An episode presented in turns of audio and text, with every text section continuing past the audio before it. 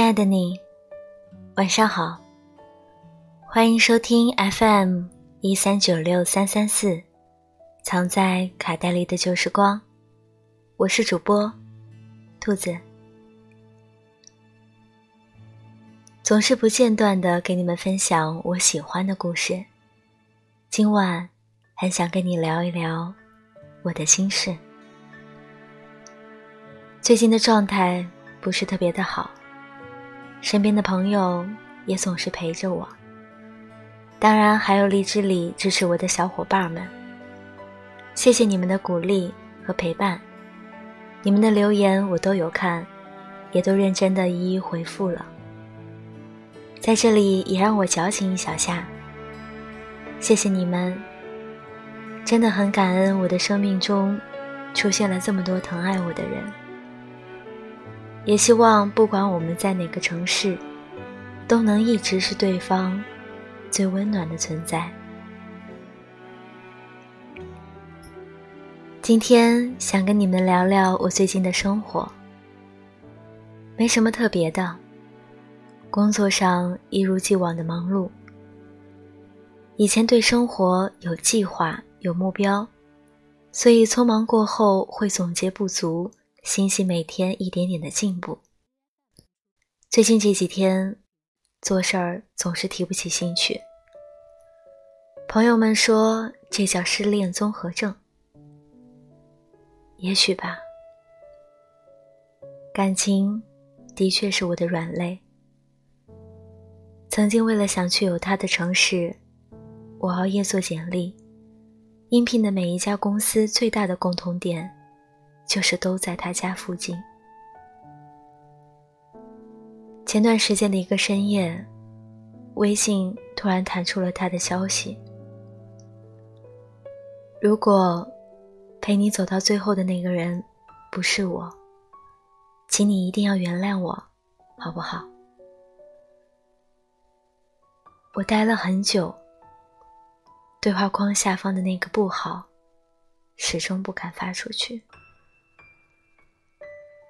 你知道吗？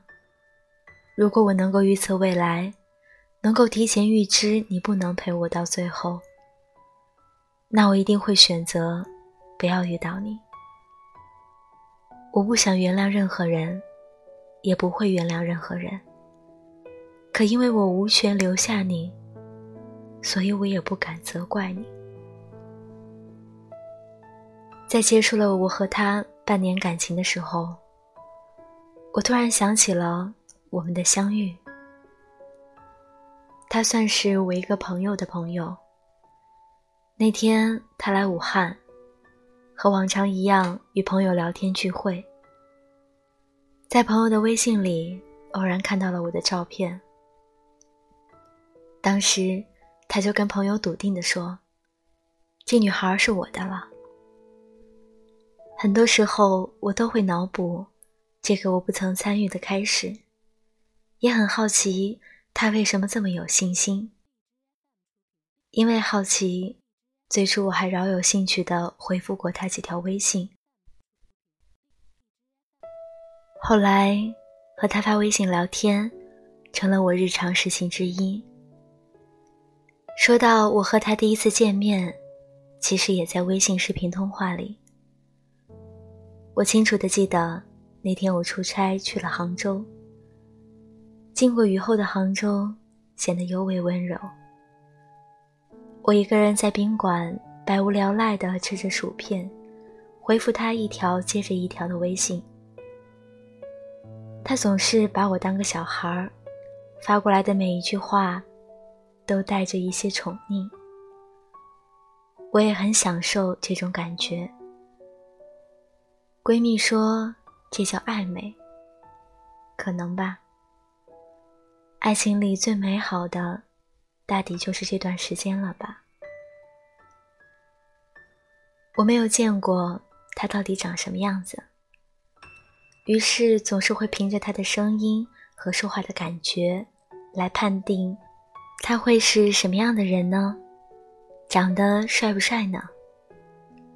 有时候会在脑海里画上他的模样，他可能很高，也许也很瘦，穿衣服的品味又是怎样的呢？总之，在没有见过他的那段时间里，走在路上，身旁经过一个陌生男子的话，我都会想，他会不会也是如此？就在那天晚上，我带着些许好奇，很突然的给他弹了一个视频。他接的那一瞬间，我有点不自在了。视频里看得出，他同样也是吓了一跳。视频的那边是个略微尴尬的男孩。那时候的他穿着黑色 T 恤，架着黑框眼镜。两个人都很慌乱，之后就结束了这样冒失的第一次见面。关了视频的第一感受。就是他和我想象的完全不一样。后面的几天，我都少有回复微信了。嗯，我承认我是一个标准的外貌控。后来，我总是会在每个礼拜一收到他寄来的花束，每周都是不同的颜色，不同的样式。从挑花束的款式和搭配，看得出他很用心。每一盒花束里还会夹着一张卡片，里面的文字简单而真挚。可能是我桃花少的缘故，遇见过几个说喜欢的人，但每每稍微表示无感，对方便转换目标了。像他这样，不管我拒绝多少次，依旧如此。他，是第一人。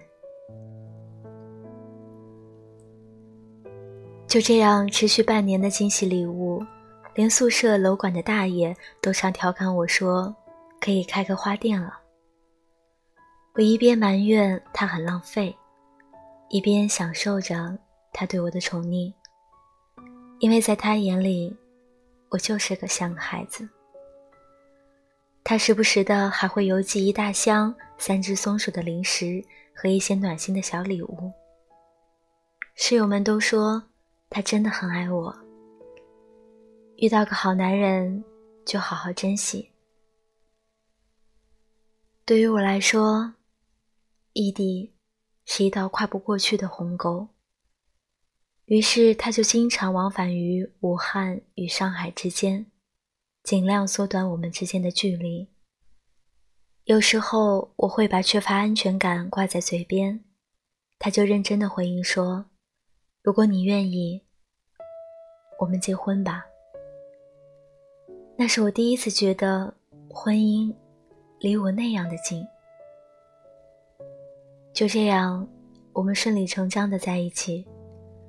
他迫不及待地带我见了他的家人、朋友，我也带他融入到了我的朋友圈当中。他在我眼里是能够顶替一切、给我依靠的人，而那个时候的我，从来没想过有一天我们会分开。我们都一样。看了那么多电视、小说里的爱恨情仇，最后当那些情节出现在自己生活里的时候，还是无力接受。我们都执着的以为距离是不会瓦解爱情的，可最后，像所有无疾而终的异地恋那样，我们还是分开了。后来，我开始试着慢慢疏远。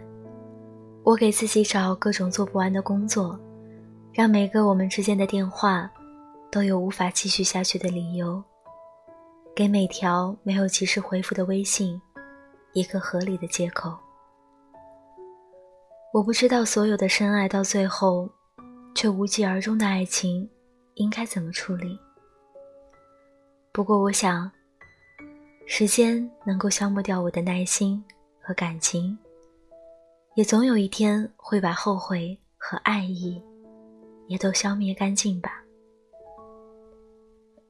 如果陪你到最后的人不是我，请你一定要原谅我，好吗？